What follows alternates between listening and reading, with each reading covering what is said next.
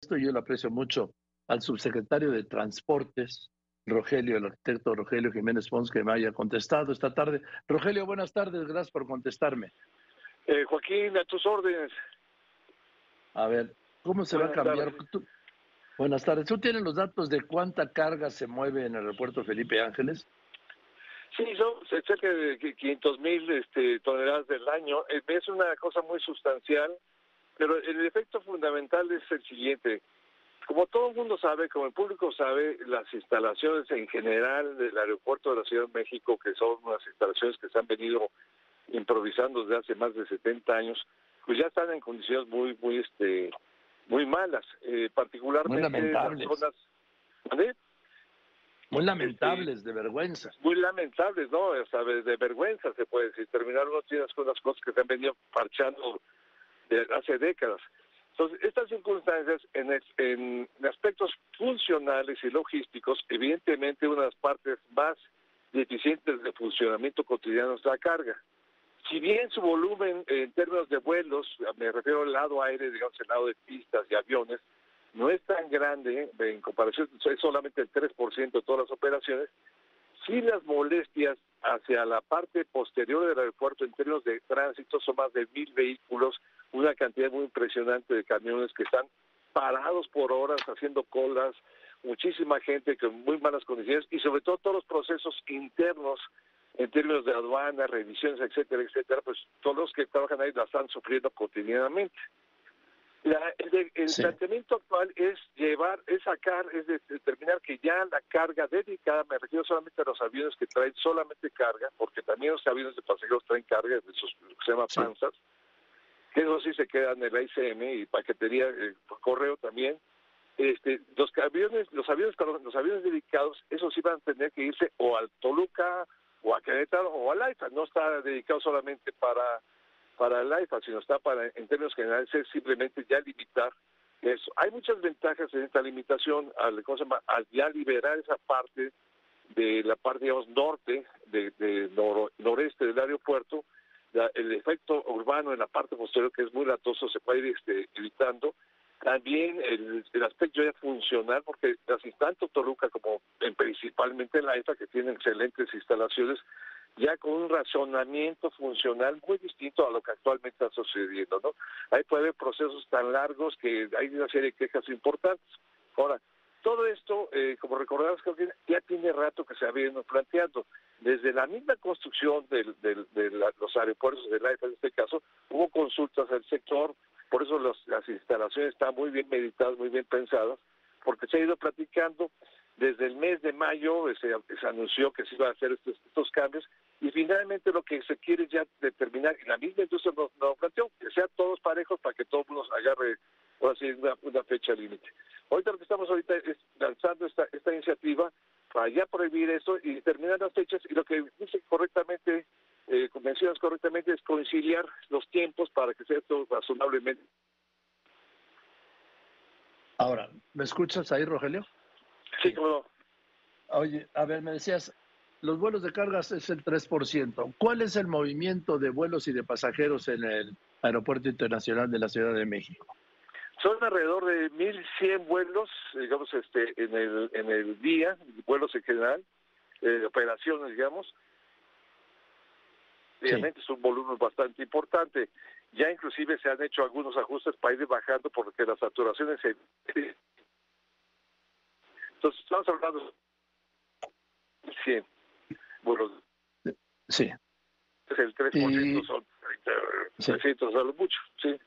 ¿Y tienes el dato del número de pasajeros que se mueven al día ahí en la ICM?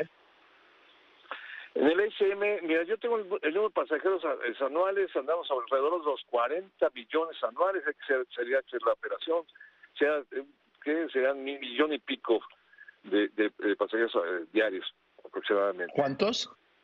¿Cuántos? Millón y pico, no tengo exactamente la, cantidad, es arriba, arriba, arriba de un millón.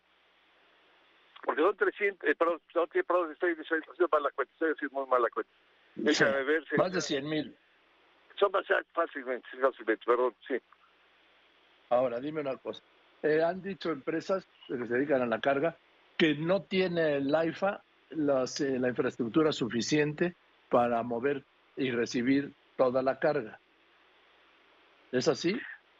No, no, fíjate que ya ha habido muchas juntas, ha habido más de 11 juntas, yo he estado presente con la industria de carga, hemos estado en reuniones allá en el AIFA, se han hecho obviamente revisiones, se está haciendo un método de trabajo, eh, hace unas semanas se dijeron, no hay falta esto, se están corrigiendo todo ese tipo de cosas, por las instalaciones que tiene la IFA, yo te podría decir que son de lo mejor, de lo mejor, y actualmente los ajustes que estaban haciendo en temas operativos se están llevando a cabo, o sea, que esté bien el internet, que esté bien esta otra cosa, que aduanas llegue suficiente, las agentes aduanales ya están empezando a migrar, que son, esos son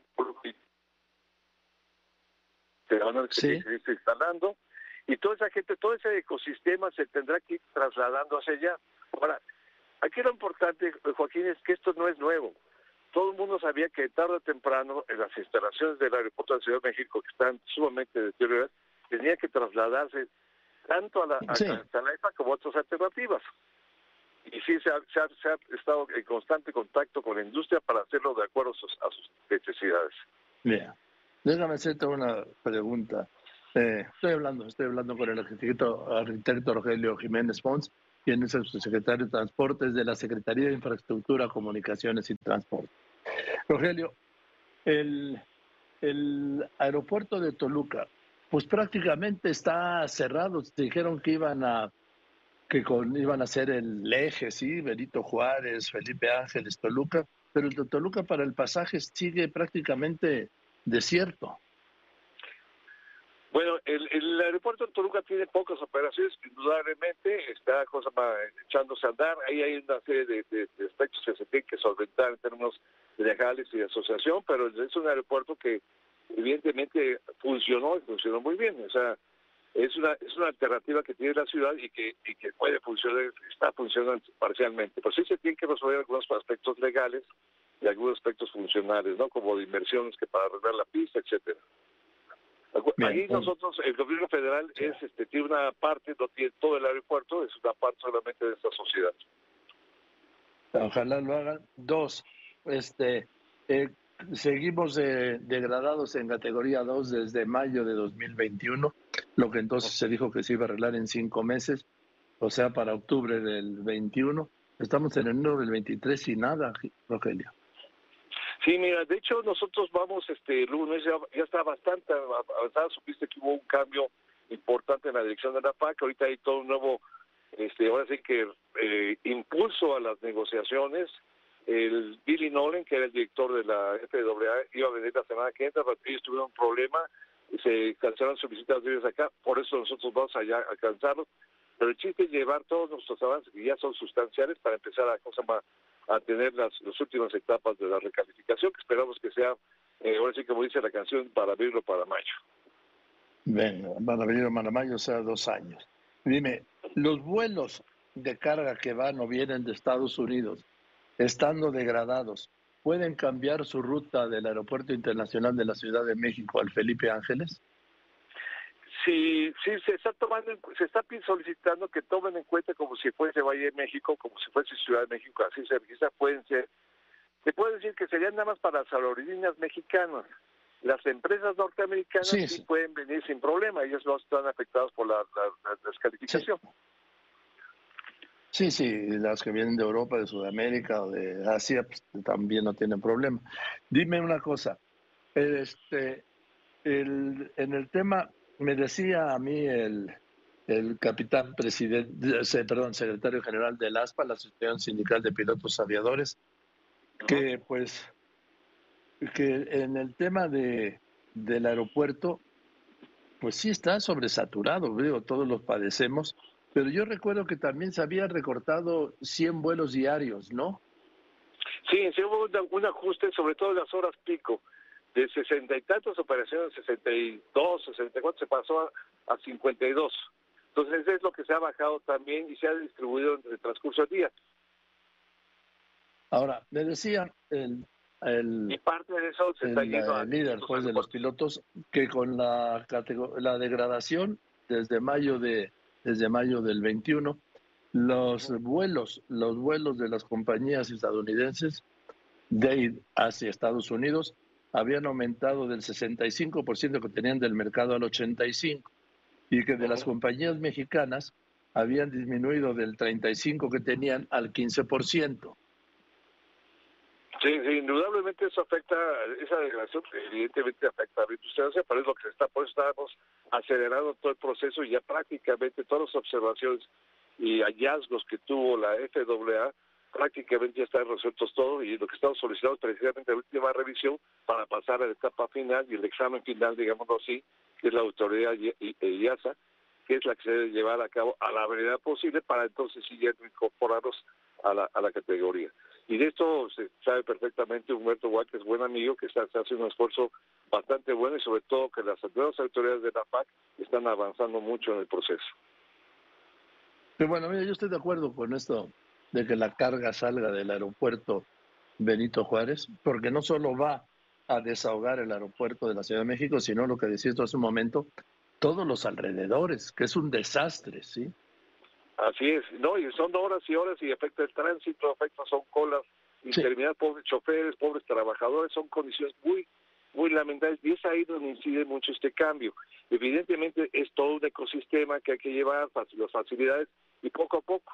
Entonces, eh, yo creo que ese era un paso obligado, la industria lo sabía perfectamente, la industria misma nos dijo, oye, hay que hacer esto de forma unísono, hay que buscar, hay una especie de decreto para hacerlo todos juntos, para que no haya que yo me quede, no, todo el mundo se tiene que ir al mismo tiempo. Simplemente ahorita que los, hay que hacer unos ajustes finos, ajustes finos, y yo creo que el aeropuerto, eh, yo lo he visto, las instalaciones son de primera, hay un sistema de muy eficiente. ¿Quién va a ganar? Todo el proceso, van a ganar horas diarias en la logística de manejo de mercancías al interior, porque es muy distinto ahorita los cruces y los desastres que hay, como bien me indicas, Joaquín, de relajo que es ahí de esta zona y por pobre gente que tiene pésimas condiciones, a condiciones óptimas de espacio y sobre todo una cosa, en la zona norte de, la ciudad, es una zona de industrial, es una zona que se conecta muy bien con vías rápidas, con el, circuito exterior mexiquense, libera la Ciudad de México también de flujos de, de, mil vehículos mínimos de carga, o sea, hay muchas ventajas en todo esto. Y era un cambio ya anunciado y ya preparado. Venga, pues gracias, Rogelio. Te mando un saludo. Buenas tardes. Igualmente, Joaquín. Hasta luego. Buenas tardes. Este es el arquitecto Rogelio Jiménez Pons, el subsecretario de Transportes de lo que era la Secretaría de Comunicaciones y Transportes, que ahora es ya de cada tienen, les cambian los nombres, ¿no? Secretaría de Infraestructura, Comunicaciones y Transportes.